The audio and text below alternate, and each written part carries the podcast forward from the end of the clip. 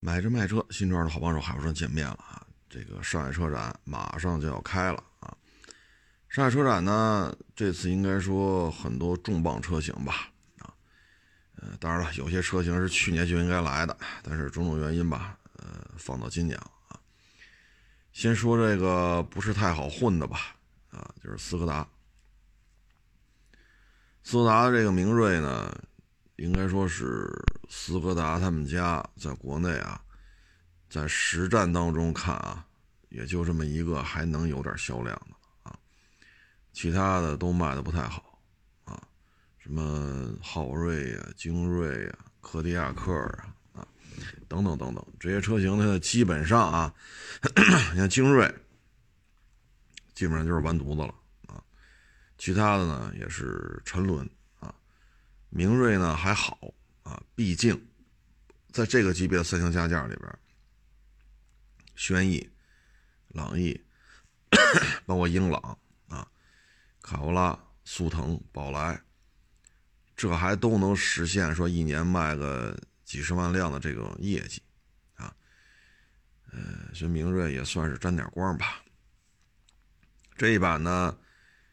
嗯，我看现在很多自媒体都说的是奥迪 A3 版的斯柯达啊，多连杆独立后悬挂，中控台液晶屏手势控制啊，抬头显示，ACC 车道保持啊，电子挡杆，呃，轴距呢也是两米七三啊。咱要纯粹看这些配置啊，它应该说是比速腾略微高了一点啊，略微高了一点嗯。跟 A3 呐，包括这个大众的这 ID 系列的电车呀，很多配置呢是达到了一个水准啊。嗯，车呢像明锐啊卖的好，也就是月销过万。他和这个朗逸说最疯狂的时候一个月卖个五万辆，这个他是做不到。速腾说一个月卖个两三万辆，这明锐也做不到。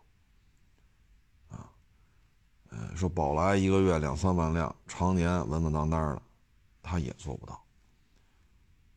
所以呢，这车呢，我觉得，首先呢，就是斯柯达付出了很多的心血啊，包括最近也是找了很多自媒体啊，短视频也好，微博也好，好家伙，一看都把我惊着了。就他们那话里话外的意思，这就是 A 三，但是比 A 三便宜至少七八万，多合适。嗯，这个观点反正呵呵看吧，看最终卖多少钱，那肯定比 A3 便宜。而且呢，它不仅比 A3 便宜，它还得比速腾便宜啊，因为品牌的叠加啊，这种关系在这摆着呢。奥迪 A3、速腾、明锐啊，因为品牌的高低关系啊，就决定了定价不可能比速腾高啊，速腾不可能比 A3 高啊。至于说能不能卖得好呢？我觉得。如果弄得好，月销弄到一万吧，也就这样了。斯柯达呢，疫情之前吧还行混的，但是疫情这一年吧，斯柯达整体销量掉的特别厉害。啊，主要是什么呢？就是市场的内卷化，强者恒强，弱者恒弱。市场在收缩的状态下，留下来的都是强者，像斯柯达、福特。P.S.A. 斯巴鲁啊，甚至于包括什么海马呀、什么观致啊，是吧？嗯，咱甭管是这个品牌是哪儿的了啊，这些不太不太得烟抽的主机厂，在疫情期间可能受到冲击啊，就较为明显了啊。所以斯柯达明锐这车吧，你要性价比上来讲呢，确实可以啊。它跟速腾不一样的就是后备箱，啊，速腾呢是铁盖部分能打开，后风挡是不能动的。明锐呢，接触过这车的都知道，啊，铁盖和后风挡是一体的。你这么一掀，整个后备箱这开口特别的大啊。嗯，不好的地方呢，就是像老明锐啊，呃，第一波老明锐，因为我有哥们买了，啊，然后同事也买。哎呀，这个开口这么大，洗车也漏水，下雨也漏水，最狠的时候修了七八回。最狠的修过七八回，所以这个会是一个什么样的情况呢？咱也不好说啊。我相信车是越来越 越做越好吧。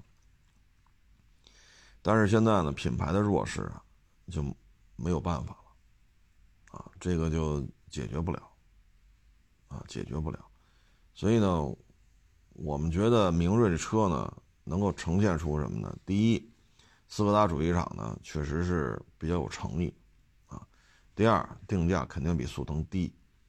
第三，销量高，也就是一万台左右。而且呢，速腾现在折扣就不老少了。啊这意味着明锐定价，呃，不论高与低啊，它上市之后也会迅速的进入一个打折促销的状态，因为朗逸也好，呃，宝来也好，速腾也好，折扣给的都不少，就包括奥迪 A3 也是，优惠都超过十个点了，二十多万起，二十万零几千起。优惠十十一二十二三个点，那就意味着两万多块钱已经优惠了两万多块钱了，而且不是这个月，是之前一上市没多久就两万多块钱优惠。所以明锐这车呢，我觉得呢量不会太大，啊，然后会有一些折扣的，只能说呢厂家呢试图让它咸鱼翻身，但是在咱们国家你可以看啊。三个品牌叠加的，最底下那个永远是最倒霉的啊！你可以去看一下。你比如说，卡迪、别克、雪佛兰，雪佛兰混得很惨。奥迪、大众、斯柯达这两年大众混的也很，呃，这两年斯柯达混的也很惨，因为奥迪在打价格战，大众也在也在打价格战，斯柯达怎么办？所以呢，嗯，弱势品牌出了一个较为有诚意的车型，啊，你喜欢你就得着。但是呢，这一台车是不能扭转斯柯达经销商盈利比较困难的这个现状。如果经销商一家接一家的倒闭，嗯，反正动力系统啊，您去大众店维修去，换个滤芯啥的，问题不大。但是说，您说这车杠灯啊，呃，这个那个要出现一些问题，这就不好办了啊。因为速腾和 A3 的灯拆下来装不到斯柯达明锐上啊，因为灯啊、杠啊这玩意儿经常会剐蹭嘛，是吧？呃，倒车柔库啊，这个那个啊，嗯，反正。斯柯达吧，反正在海外卖的还行，但是在咱们国家确实不太行，啊，确实不太行。嗯，早几年吧，斯柯达混的还凑合，最近就从一八年以后吧，整个汽车下行之后，内市场内卷化，那像这种二线、三线品牌，确实不好混，啊，而且呢，它还一个点呢，就是凡是仨品牌一块玩的啊，都不好混。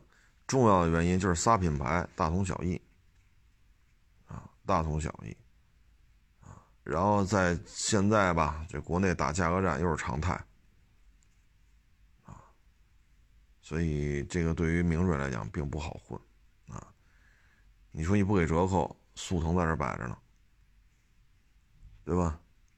你人要纯粹就家里代步，那人觉得嗨，速腾朗逸没区别。我假如说啊，就认大众品牌的话。速腾、朗逸对于家庭用户俩没区别，买朗逸一样遮风挡雨。你从遮风挡雨有暖风有热风，从这个角度来讲，你说朗逸和速腾没区别，那少花一点是一点呗。那朗逸怎么说也比速腾便宜，挣钱不容易啊。所以明锐大致就这么一现状吧，啊。然后比较火爆了呢，可能就是这个汉兰达啊。汉兰达呢？现在看呢，就是这车吧，有可能一汽版本的皇冠啊，它叫皇冠了啊。嗯，皇冠汉兰达有可能会出 2.0T。现在看呢是有这种可能性的啊。这个呢其实是一个好事儿啊。首先呢，现款的 2.0T 啊，确实是经受住了时间的考验。它的烧机油啊，它的这个渗漏啊，它的概率，我说的是概率啊，不是说绝对没有，它的概率要远低于著名的 EA 八八八啊，这个是有目共睹的啊，所以呢，这个发动机还是经受住了时间的考验，从一五年到二一年了，如果这个发动机啊，当然现在这发动机是符合国六 B 排放的啊。把它做一些调整，然后装到全新汉兰达上，我觉得消费者会多一个选择，多一个选择就会多一份订单。在商言商来讲，这么做没有什么不可以的啊，所以我是觉得这样做会促进全新汉兰达的销售啊。如果北丰田这么干了，南丰田不跟，那南丰田就会比较弱，比较被动，比较被动。啊嗯，所以如果这事儿成真的话，那意味着南丰田、北丰田会同时上，啊，会同时上 2.0T 的汉兰达啊。这车呢，本来就是应该去年上，但是种种原因吧，拖到了今年。嗯，这是一个标杆车型啊。至于会不会加价呢？这东西咱就只能走一步说一步。原来呢是广丰一家卖，现在南北丰田一块儿卖。产能呢，至少得增加一倍吧，啊，那还是否会形成加价呢？这个就得瞧了啊，这个现在不好说，只能看市场的反馈了啊。汉兰达呢，这车吧，我前两天在微博上啊发了一个，是英国的一个二手汉兰达，就是2.5混动啊，就是全新一代的，他是2021年3月份在英国上的牌跑了几十英里，啊，跑了几十英里。嗯，这车呢，配置也挺高的啊，什么烫定啊、ACC 呀、盲区监测、车道保持啊，啊，呃，手机无线充电呀，啊，是带全景天窗啊，什么这个那，二十轮啊。那这台车呢，在英国呢，我看了一下，五万多英镑，啊。五万多英镑，我说这可不便宜啊！这个啊，折合人民币得合四十大几万了。我算了一下，算一下汇率，按当天的价格算四十七万，这确实有点太贵了。所以呢，丰田车在欧洲卖不动吧，也正常啊。因为汉兰达在咱们国家，你说国产的从二七三五啊，到现在的二零 T 三点五啊。当然，三点五停产了两年了啊。包括这次车展上会展出的全新一代汉兰达，还没有说裸车卖到四十七万呢，还没有啊。这个确实有点贵了啊，这个五万多英镑啊，嗯，所以咱们这边呢，你说二九九八是现款的啊。有的地儿呢优惠几千，有的地儿呢加价万八的，反正基本上吧，三十万左右就能提一裸车。从这个角度来讲呢，我觉得可能还比英国的消费者咱们这边还幸福一点吧。当然了，不加价是最好啊，加价确实挺让人讨厌的啊。嗯，能不能加价，只能走一步说一步了啊，毕竟产能增加了一倍。啊嗯，再玩饥饿营销也不合适了吧？啊，因为你要都是广丰的话呢，内部可能还有一些沟通什么的。那边是北丰田，这边是南丰田，完全不是一个体系了。啊，所以有些事儿你想这个那个也不好做，啊，不太好操作。所以我觉得加不加价的事儿就得走一步说一步了。啊，嗯，我个人呢是期待还能有 2.0T，啊，我个人还是期待。都上二点五四缸混动吧，嗯，可能对于偏保守的丰田来讲呢，这是不是一步险棋啊？呃，你像天籁二点零 T 这么牛那么牛，实际上卖的多的还是二点零自吸啊，对吧？你像其他的一些车型啊，丰田也好，尼桑也好，呃，没有做那么激进。所以，如果能留一个 2.0T 还是好事儿。那接下来的问题呢，就是这全新塞纳了。这车呢，能不能留一个 2.0T 呢？这就不好说了啊。当然了，这次车展有没有塞纳，现在不知道啊。咱就顺嘴说一下，塞纳这车吧，反正啊，我就提提醒各位啊，如果您有这个机会的话，你可以开一下3.5的埃尔法，你再开一下2.5四缸混动，啊，电四驱的埃尔法，您开一开，你就知道这区别在哪。为什么四缸混动的埃尔法只能加个十几个、二十个，而3.5的埃尔法能加到四十个，甚至更高？这都是有原因的，啊，不是说这衔接的问题啊，不是的，是他们并行销售过，在疫情前，包括去年上半年，局部地区还有3.5的啊，包括疫情之前，3.5的阿尔法和2.5四缸混动电四驱的阿尔法同时销售过，同时销售的时候，这个价差就非常明显了，3.5两驱的阿尔法加到四十。甚至四十磅，二点五四缸混动电四驱的，就是十大几二十。啊，您开开看，您开完了就明白了，为什么我老说塞纳这种大体格子的车应该留一个其他的动力系统。啊，应该留，这都是实践，实践当中所得到的一些感受吧。那本次车展呢，对于日产来讲呢，它有它一个战略车型。那就是奇骏，奇骏啊，这个外形设计啊，嗯，主要这个灯啊，车头部分这个大灯啊，这个你要能接受，那就能接受；那接受不了，那就没招了啊。呃，看了看内饰设计，这个图片网上有的是啊，大家都可以看。这车吧，我觉得主要的问题在于什么呢？嗯，大灯不是所有人都能接受的啊。嗯，它最核心的问题就是它是三缸机，这个对于日产来讲呢，我个人认为是偏激进了啊。我们现在不确认啊，它是否还会保留2.5的这个四缸自吸发动机啊？嗯，天籁呢，你看它还有2.0四缸自吸和 2.0T 两款发动机。啊，他还给自己留了进退步。实际上，2.0四缸自吸的天籁卖的很好。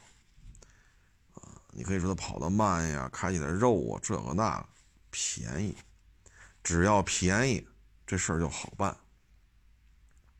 啊，但是呢，到了奇骏吧，我觉得这个如果说只有这么一台发动机，然后通过一些调校吧，1.5T 高功、中功、低功啊，如果可以这么折腾来折腾去。嗯，会形成不同的版本，这确实也是比较降低成本的一个方法。但是呢，消费者是不是会买账，这都是值得值得探讨啊。最起码你看，像凌派啊，我前两天拍了个每日一车，本田卖不动的车，说的就是凌派。凌派呢，当时推的就是 1.0T 三缸，其他动力系统一概不提供。然后，刚上市的时候能卖到一万一二、一万二三，这销量还行。但是呢，上市这一年多吧，一年多两年，你看现在凌派，今年头仨月加一块卖了五千出头。各位啊，一二三，一二三仨月加一块五千出头，这就说明什么呢？市场对于这种三缸的凌派不认啊。不认，啊，然后呢，它又出一混动，这个呢是1.5四缸自吸啊，加上它那些混动系统啊，但是这个呢也卖不动，销量微乎其微。我查了一下数据，它要卖两千多台的话啊，这个混动也就是百八十台，一两百台，卖两千多台凌派当中，也就是百八十台，一两百台是混动版本。这是为什么呢？说不是四缸了吗？怎么还不买呀？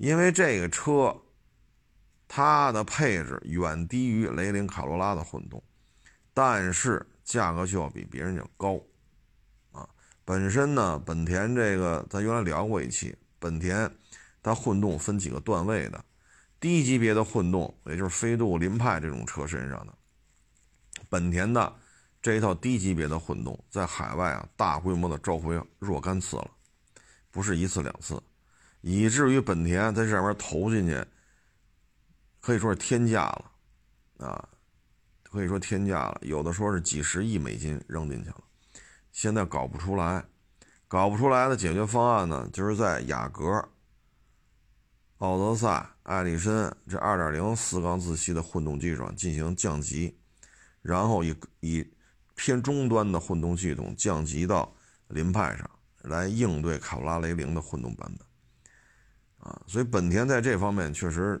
花了很多的钱，最后失败了，啊，在低级别的混动上失败了，然后呢降维，啊降维，但是降维之后价钱成本下不来，下不来呢就出现了配置比雷凌卡罗拉混动版低，价格比人家高。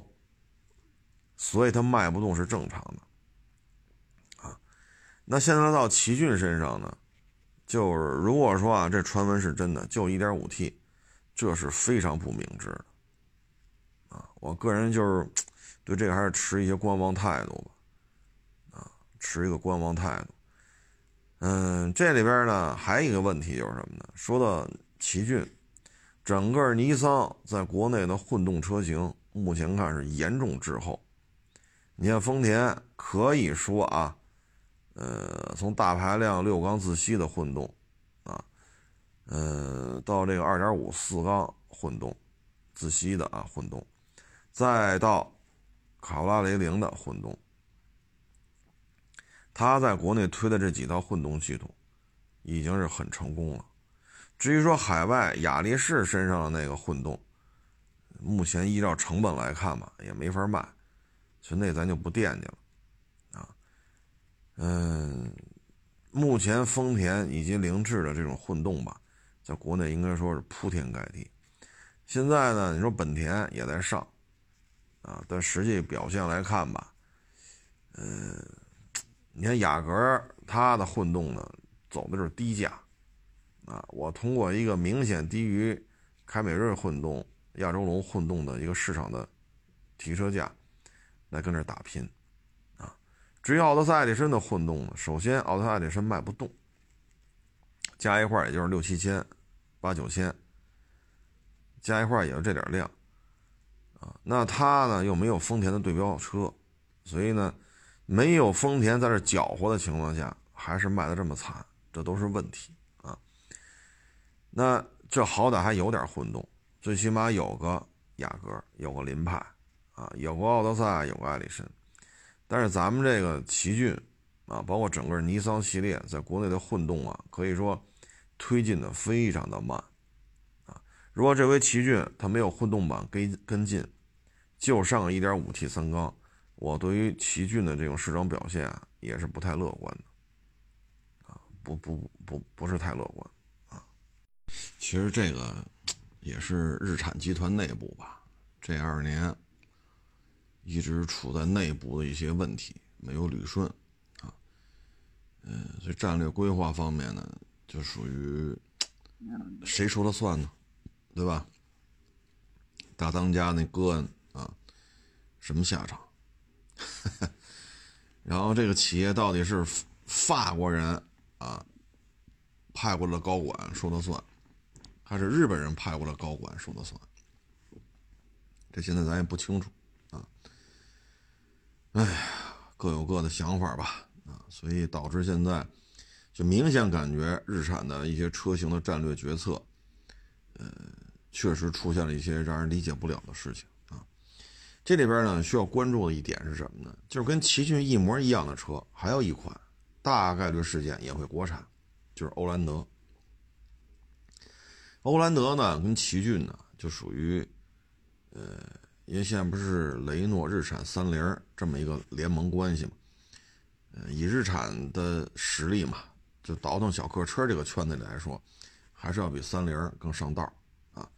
所以呢，奥兰德基本就是照搬了奇骏，可是呢，动力系统是值得期待。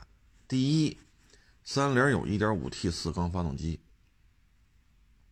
第二，它在美规的欧蓝德身上。它还是2.5四缸自吸的，也就是说呢，理论上啊，我们只说理论上，理论上全新一代欧蓝德有三个动力系统可以选择。第一是日产的奇骏上的 1.5T 三缸，第二就是三菱自己的 1.5T 四缸，第三就是2.5四缸自吸。目前我们理论上讲，全新一代欧蓝德它的动力系统是有这么三种。然后上海车展吧，欧蓝德呢来的概率啊也比较高啊，到时候我们可以看一下，看这个欧蓝德到底是来不来。如果来的话呢，它这个展台上的欧蓝德到底是哪一套动力系统啊？这个我们还是值得期待。嗯，三菱其他的车就真没什么新鲜的。值得关注的呢，就是现在北京的三菱 4S 店里边已经开始预热了，就是这个泰版的劲畅，啊，它呢3.0六缸自吸，匹配 8AT 带后锁、带大梁、带低四啊，这个车呢国六 B，啊，现在已开始预热了。车呢 是一个就是 L 二百的一个呃越野车版本啊。L 二百呢，就是三菱的皮卡，啊，然后后边扣个盖啊，然后外观内饰啊，什么悬挂呀，再做一些调整啊，所以呢，它跟帕杰罗专门研发的一个越野车呢不一样啊，它是跟 L 二百，尤其你看车头啊，你站在车头正对着车头，你会发现区别不大，劲畅和 L 二百几乎一模一样啊。嗯，这个车呢，如果说国六 B 没问题，卖个二十多万，咱就从性价比来来讲啊，原装进口，三点零六缸自吸，八速自动，带后锁，七座，带大梁，带低四，我觉得相当可以了。但是呢，三菱这些年吧，品牌偏弱，啊，品牌偏弱。再一个呢，国内对于这种皮卡改吧改吧弄出来的车呀，不太感冒。譬如说，你看丰田啊，丰田在国内有穿越者，原来啊，之前那一波叫奔跑者，后来改名叫穿越者，它呢是海拉克斯基础上改吧改吧弄出来，但是呢，在国内这车卖的再便宜，也被霸道摁在地下摩擦，这是没有办法的，啊，这确实就比较根儿尬了，就是说，都是丰田的车。啊，动力系统也一样，要么二七，要么四点零，啊，虽然底盘来源不一样，但是呢，也都是带大梁、带低四的，啊，价格便宜这么老多，卖得动吗？卖不动。一九年那会儿，穿越者二七，就是铁轮啊，铁轮的最低配，啊，穿越者二七自动挡，就卖了二十六七万。而霸道呢，至少至少贵十万以上，啊，你这就没法聊了。当时四点零的穿越者呢，大致是在三十大四十，啊，差不多四十万左右。这穿越者的四点零啊，而四点零的霸道呢，五十多，也就是说贵十好几万，卖得动吗？卖不动，啊，所以这就没法弄了。啊，这就没法弄。然后呢，你再看陆巡跟红山，陆巡是专门研发出来一个越野车的底盘，红山呢就是坦途的基础上改吧改吧，后悬挂改改呀，后半截座舱改吧改吧呀，啊，配置上提升一下啊，四驱系统改成了超选四驱啊，不再像坦途似的分时四驱啊，啊，那又怎样？卖不动。国内红山的保有量远远远远远远低于陆巡。这是不争的事实，啊，所以呢，这个劲畅吧，你看三菱家族也是 V 九七老掉牙了，零七年这车就这模样，这些年了，改改拉花啊，改改灯啊，改改杠啊，尾气，对吧？现在也就是国五了，这 V 九七也就是国五了，然后就一挺挺这么多年，可是。就是认，劲畅就是混的不行，你看这进量三点零六缸，这动力系统，包括这个，咱不说动力参数比 V 九三高多少，咱说八 AT，对吧？你帕杰罗是几速自动，这几速自动。然后国产的之前的劲畅，再到现在这款劲畅，你看它这全新换代啊，又怎样？一九年的时候，这个劲畅卖不动，缸里边甩货二十六、二十五，据说还有卖到二十三的，还是卖不动。啊，V 九三、V 九七什么价？所以呢，这车呢，我是持谨慎乐观的态度。国六排放的劲畅，这次车展有可能会摆出来，啊，有可能会摆出来。你要是说呢，我就想买一大排量自吸的日系越野车，我这预算啊，裸车别过三十，那你就勤盯着点，啊，勤打听着，啊。但是呢，这车呢，需要提醒你的是什么呢？这个八 AT，目前国内我们能买到的三菱车，就这一台装着八 AT。其他车都没装，这个你要有一个清醒的认识。其他车都没装，所以这八 AT 怎么保养，将来坏了怎么维修，我也不知道。你只能去三菱 4S 店啊。再一个，这个劲畅，不论是原来中东版的，还是现在拉四 S 店卖来了，不论什么版本，它在国内保有量非常的少，非常的少。所以它也存在这个问题，灯啊、杠啊，刮了蹭了怎么办？怎么办？啊，呃，就大致就这么一情况吧。啊，你说在北京吧，挂北京牌的奔跑者，挂北京牌的穿越者，挂北京牌的红山，这还还能见着。但是挂北京牌的这个这一版的进场，目前啊还没见着，目前就没见着。所以这里边呢，就是您就得想好了，啊，就得想好了。初期阶段你买的话，就是存在这个问题，灯碎了，上哪换去？啊，当它卖到二十三、二十四、二十五的时候，配置跟这也大差不差，它都卖不动。你现在推出国六 B 了，你觉得它就能卖得动？所以对于三菱来讲吧，我觉得欧蓝德，如果说能上四缸机。二点五四缸自吸和一点五 T 四缸机，那欧蓝德还是能卖个大几千辆啊，卖个七八千台是没有问题的。这个劲畅啊，我只能说存在就是胜利啊，它真的是一个不得烟抽的车型。首先，能不能说干糙活？必须能。带大梁、带低四、带后锁，三点零六缸自吸，这必须能干糙活。它它这车再干不了糙活，那。那还怎么聊？但是就是不认，啊，国产的劲畅吧也是这样，卖不动；进口的吧还是这样，啊，所以呢，我们可以理解为皮卡改装的这种原厂啊改装出来的硬派越野车，和原厂专门研发的硬派越野车之间，皮卡改的不得烟抽，啊，刚才也给大家分析了。奔跑者、穿越者、PK 霸道，啊，陆巡 PK 红山，啊，劲畅 PK 帕杰罗 V 九系列，啊，嗯，大概是这么一情况吧。如果你真是有这情怀，那你可以买，没问题，啊，最起码三菱四 S 店还有一点儿，哈，最起码北京三菱四 S 店还有，还有啊，不能说没有啊，呃。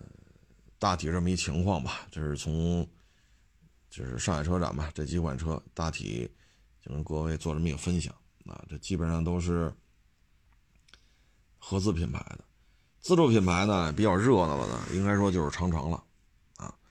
长城呢这次北京车展呢有可能会出坦克六百，有这种可能性，然后也有可能会出巨型的大皮卡啊，三点零 T 的。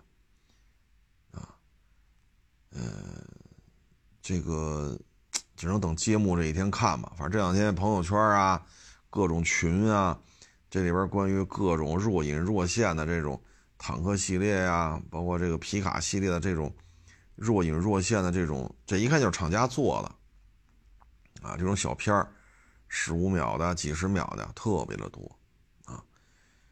嗯，长城皮卡呢往大了做呢是没有问题的，为什么呢？国内皮卡半壁江山都是长城的，而这其中呢，长城炮又占据了长城皮卡的半壁江山。也就是说，国内的每卖出去一百辆皮卡，五十辆还得多一点，都是长城的。而这其中呢，二十多辆又得是长城炮，啊，所以说呢，风骏系列、长城炮系列，这已经是高低搭配了。但是市场有更大的需求的时候，长城炮就显得小了。那它也需要推出类似于猛禽、类似于坦途这种。这个呢，将会让长城的皮卡呢，有可能会达到三十万的高度，啊，就原厂的一个皮卡版本，有可能就要干到三十万了，啊，这个呢，就是对于长城来讲呢，有很多的考验。首先，消费者认可不认可这个车型？当然，现在咱没见着啊，就这个尺、这个尺码、这个配置、这个、这个、这个排量，三十万。消费者认不认？我相信会有人买单，啊，但不会像长城炮这样卖的这么火啊，因为长城炮卖的确实太火了。第二呢，就是长城这台车匹配的是 3.0T 汽油机加自主研发的纵置纵置变速箱啊，嗯，它在实际当中的表现怎样呢？我们也需要看，但我相信以长城的实力吧，它应该做的。这些年吧，从哈弗 H 九一五年上市吧，各种拔河，各种穿越，然后被各各种车主的这种投诉啊，长城应该说是积累了，就自主品牌啊，它应该说积累了极其丰富的经验啊，挨骂挨的越多，就知道哪儿做的不好啊，所以我们就看看吧，它到底有多大，它到底会有什么配置。啊，因为之前传出的消息呢，这个长城巨型皮卡呢，3.0T 纵置 9AT，底盘升降，啊，带后锁，啊啊，这这都不叫事儿，什么坦克吊，这这这它现在就有啊，就是底盘升降，这是值得期待的，啊，因为现有的长城的车型，不论 H9 系列、炮系列，现在没有带升降了，这个有。啊，而且据说底盘升降的高度超过十厘米，据说啊，底盘升降超过十厘米，所以这个对于野外行驶来讲肯定是有用的啊。但是这些呢，对于长城来讲就是一个全新的尝试了，全新的车型、全新的发动机、全新的变速箱，包括这个底盘升降系统，这些在实际使用当中的耐用度，这都是需要观察的。但是总体看吧，这么做肯定有好处。不论是坦克六百、九百，这次能来哪个？也许六百、九百都不来，也许给个六百啊，这咱都不好说。包括哈弗 H 九的换代啊，呃，咱们就看吧。这的长城肯定是很热闹，肯定是很热闹啊。嗯，反正最近吧，各个其他品牌对于这种大皮卡的这种研发也是加快了速度啊，都。都感觉到了啊！随着国家政策层面的变化，就是皮卡取消限行，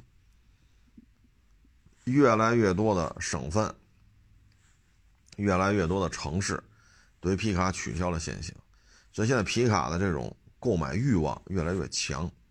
嗯，再说长城确实卖的也好，所以其他的也都纷纷在跟进。我昨天还是前天啊，看了一宣传片是。上汽大通牛，好，那车那皮好像叫牛，你不是炮吗？我叫牛，哈 哈但是太细节的东西没拿着，说到底多长多宽啊，也没也忙，没顾得上去打听去。所以呢，就是包括什么大将军啊，包括这个牛啊，包括长城的这种巨型皮卡，所以自主品牌呢，对于皮卡的这种价位，都已经早就突破十万这个天花板了。二十万也不叫事儿，因为你看长城越野炮卖的很好，那车就过二十了，啊，所以接下来呢，自主品牌呢，如果长城这个大皮卡能突破三十万，对于其他自主品牌来讲也是好事，就意味着自主品牌的皮卡三十万不是天花板了，你有这个能耐，你就往大了做，啊，你就往大了做，从我前日的收那福特猛禽性能进化版中规的，从那台车市场反馈来看，国内消费者对于这种高性能的皮卡是有强烈的购买欲望的，啊，是有强烈的购买欲望。当然了，这福特 F F 幺五零那这这是是发展到十三代了都，啊，这发展历史确实很长了啊。这咱们长城啊，什么大通啊，啊，福福那个福田大将军，咱们确实这方面历史比不了人家啊。但是事物总是进进步的，啊，相信国产的高性能皮卡也会，呃，绝不止长城这一家啊。拭目以待吧，这次车展长城的车还是值得期待的，就看他能拿出几个新车型来吧。啊，是坦克系列出个新的，还是 H 九换代摆出来，还是巨型大皮卡摆出来？这个就让我们拭目以待了啊。然后这次车展吧，领克，我说吉利也会出一些重磅车型。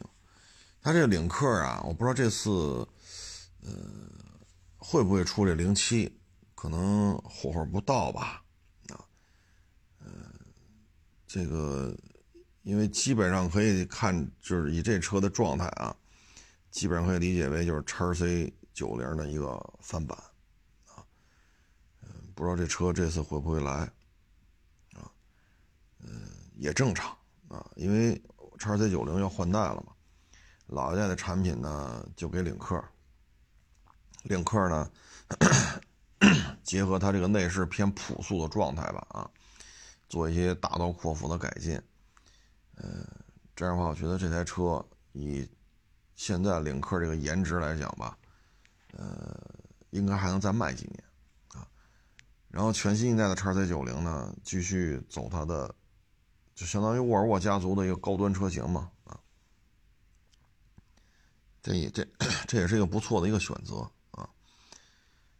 嗯，至于说这个 K 叉幺幺嘛，这个基本上确定了，这次肯定是要来。K 叉幺幺啊，呃，它和这个领克零七啊大小不一样。这台车呢，大体上呢是有点像叉 C 六零的一个呃翻版啊。反正领克的车吧，我觉得。这些年吧，也是得益于确实啊，跟沃尔沃学到了很多，底盘的质感，行驶过程当中座舱噪音的控制。你看，卖过一加 G，就那小 MPV，呃，那个叫什么星，就就吉利是叫星越，叫什么来着？就跟叉六似的啊，就那个车，我是去新疆去试的啊，包括它那个最早那个大轿车啊。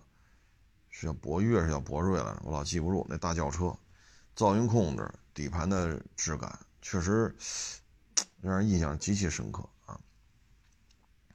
它呢，如果在沃尔沃的基础上呢，做一些精进啊，呃，内饰呢更符合中国消费者的这种使用习惯、审美的这种需求，呃，特别像叉 C 九零这款车啊，叉 C 九零这款车，我觉得首先啊很结实。很精壮，啊，如果说呢，领克系列呢，在这台基车基础上，把那内饰 fashion 一点，啊，这种科技化的色彩的浓郁一些，啊，人机工程什么的调整一下，我觉得再干个几年是没有问题的。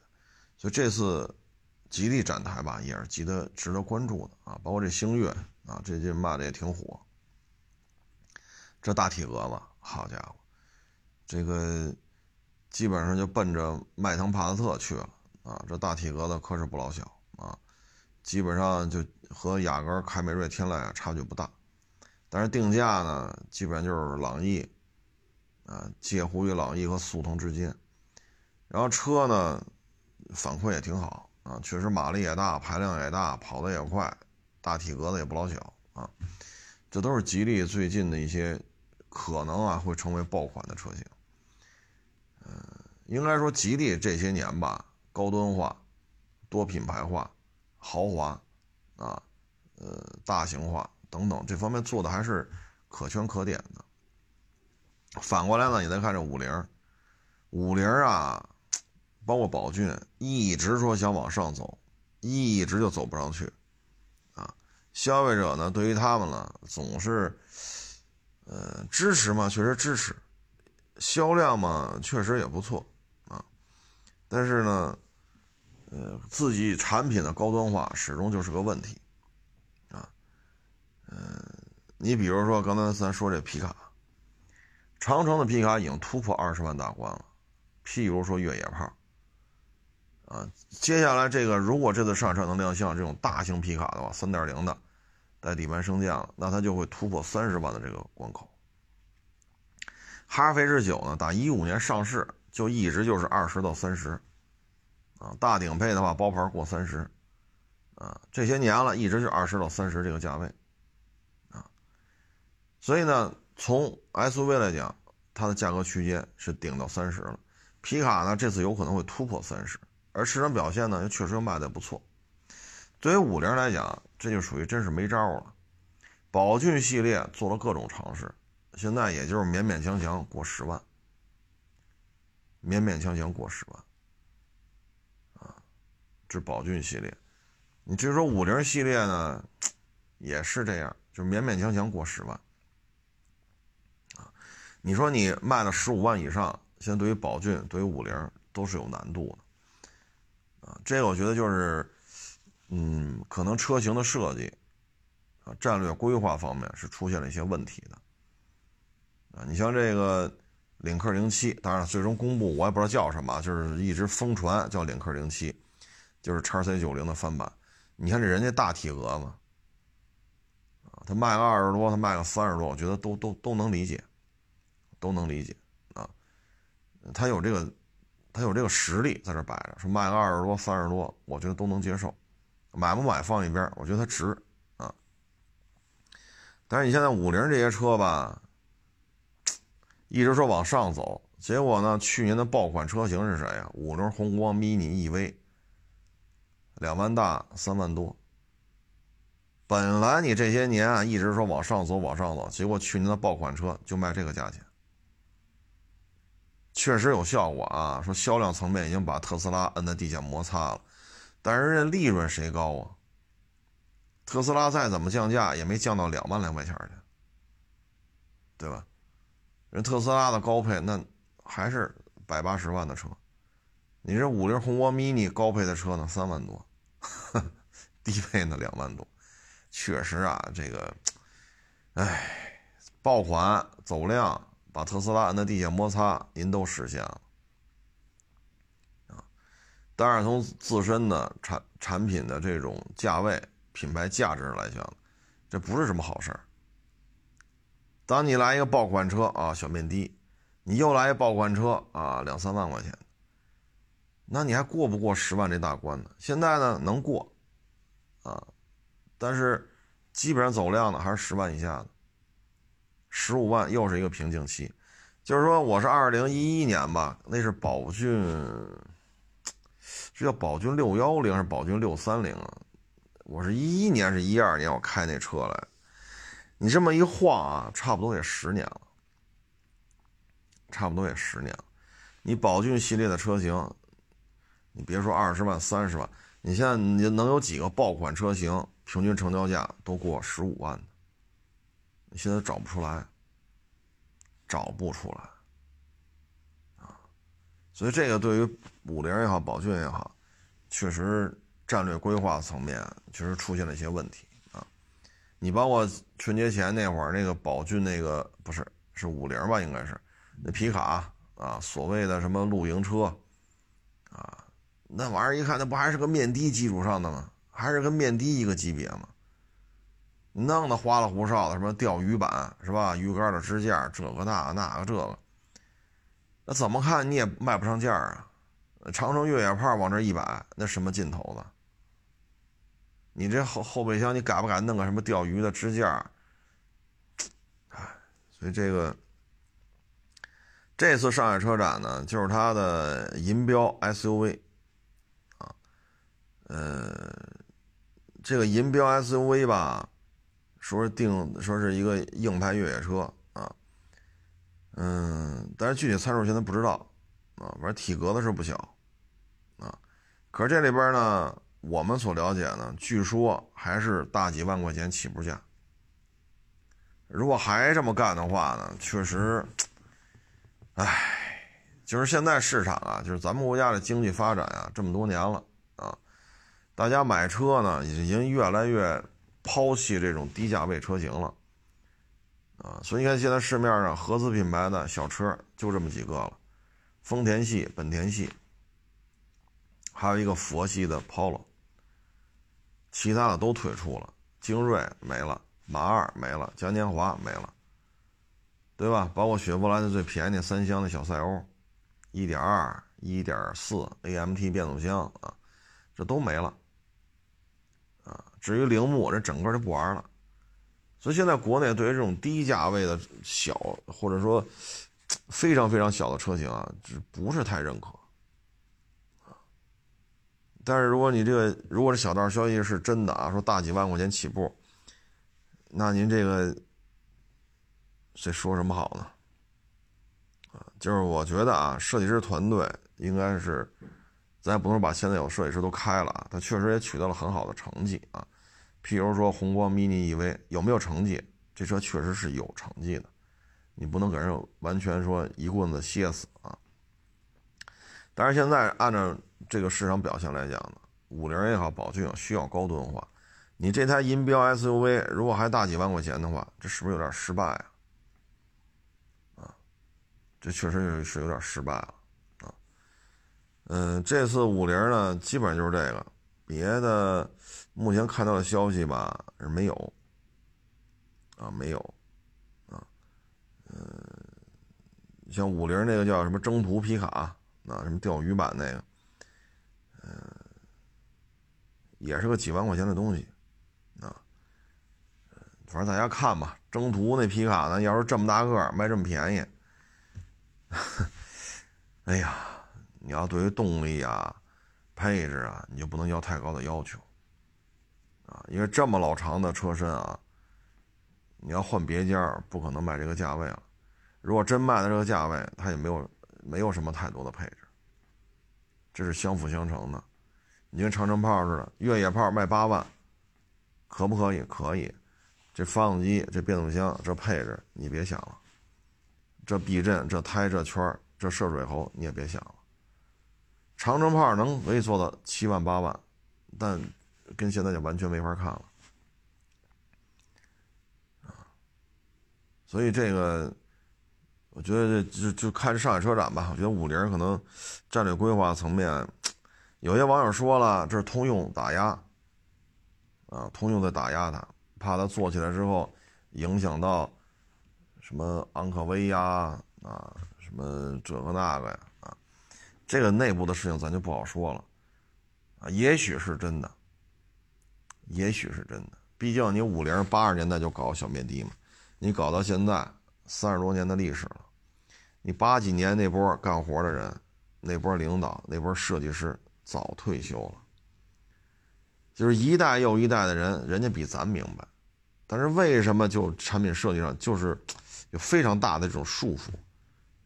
也许是束缚，也许有其他原因，我觉得肯定还是内部。跟五菱也好，宝骏也好，它内部比较复杂的这个股权关系是有关系的，啊，因为你看海外的市场，你包括雪佛兰那叫什么来着？你看到嘴边又忘啊，科帕奇啊，你像科帕奇，海外某些地区的科帕奇就是宝骏换标，通用呢毕竟拿了不少的股份，所以通用就会把你摁住，啊，有可能跟这是有关系。所以呢，这时候你就看出来了，长城也好，吉利也好，这买卖就是我的，我想怎么干怎么干。我对中国市场的研判就是这样，我就这么干，成功了就成功了，不成功，愿赌服输。你什么都不干，你永远不成功。你干了就是五五开，成了或者不成。那当年那么多自主品牌，现在活下来这几大家。所以他们对市场的反应能力、对市场的判断，都是达到了比较高的水准，否则不可能活到今儿。有太多的自主品牌，两千年的时候，你再翻翻那些杂志去，有多少自主品牌？现在说像长城、吉利这样的还有几家？我说纯民营的啊，不是说国企的。所以五菱这个，我觉得还是摆脱不出这个低端定位吧，也许跟股权控制有关系。这次上海车展呢，还会有其他的车啊，譬如说这个 C 系，长城呃什么长城的奔驰，奔驰 C 级啊，这个有可能会官宣啊。嗯，然后这奔驰 S 的迈巴赫有可能也会来啊，包括 GLS 迈巴赫。S 迈巴赫现在迈巴赫就是有 SUV 了，有轿车了，这对于奔驰来讲又是加价的热门车型啊！啊，不加个几十万，甚至于迈巴赫 GLS 有的时候加到上百万了，啊，反正现在开奔驰店确实挣钱，谁能拿着迈巴赫谁就挣钱，谁能拿着 G 六三谁就挣钱，这说的都没错，啊，所以现在开奔驰店要想赔钱确实有难度。除非是出现了经销商集团那种的旗下几十家四 S 店的，由于集团出现了一些严重的问题，导致奔驰店被迫这个那个，否则的话，依照现在这种加价方式，想赔钱太难了啊！你像奔驰 G 六三，你不加个几十个；GLS 迈巴赫，你不加个几十个、上百个。现在来个 S 迈巴赫，好家伙，您这一个月啊，G 六三。卖卖个俩仨的，啊，G L S 迈巴赫卖个五六个，S 迈巴赫你再卖个五六个，就这十四五个车啊，齐了，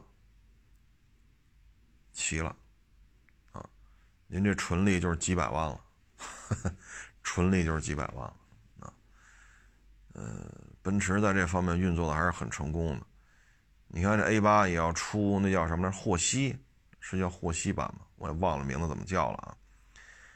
然后，呃，宝马七说也要出，但是我觉得太晚了，因为迈巴赫在奔驰 S S 上啊说一百四十万左右起步价，这个迈巴赫已经整整一代车都结束了，现在上的是小鼻子小眼版本的了，这一代车都结束了，怎么这 A 八和宝马七才想起来要出对应的车型呢？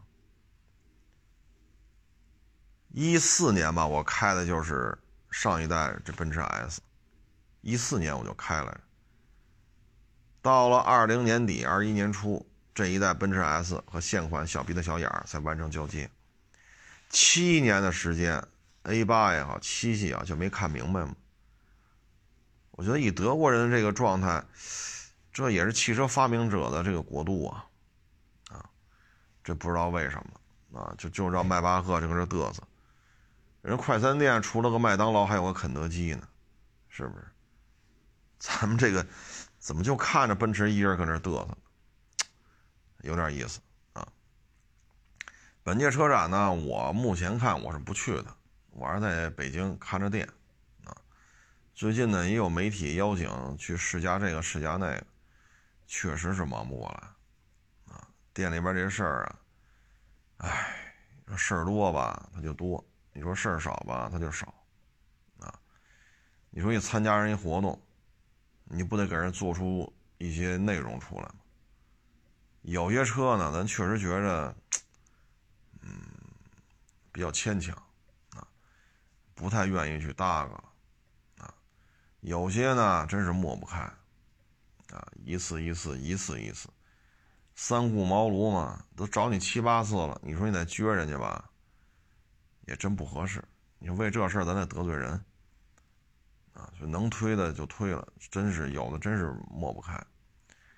反正今年看吧，公关公司应该更活跃了，啊，因为今年的疫情吧，控制的比去年要好多了，啊，嗯，上海车展嘛，肯定又是一个，呃，你方唱罢我登场，啊，看谁能收割流量的一个，一个汽车圈的一个盛典吧啊。我们也拭目以待，看看有哪些车会来，然后呢，看有哪些车在激烈的市场竞争当中吧，能够找到自己的位置，实现自己最初的对于销量的这种预期啊。哎呀，真是 这叨叨叨叨叨叨啊，还有很多车没说呢啊，这一又又一钟头了啊。嗯，嗓子顶不住了啊，不是说说不下去，嗓子顶不住了啊，因为白天说的话太多了，大家多包涵吧啊！谢谢大家支持，谢谢大家理解，欢迎关注我新浪微博“海阔试车手”微信账号“海阔试车”。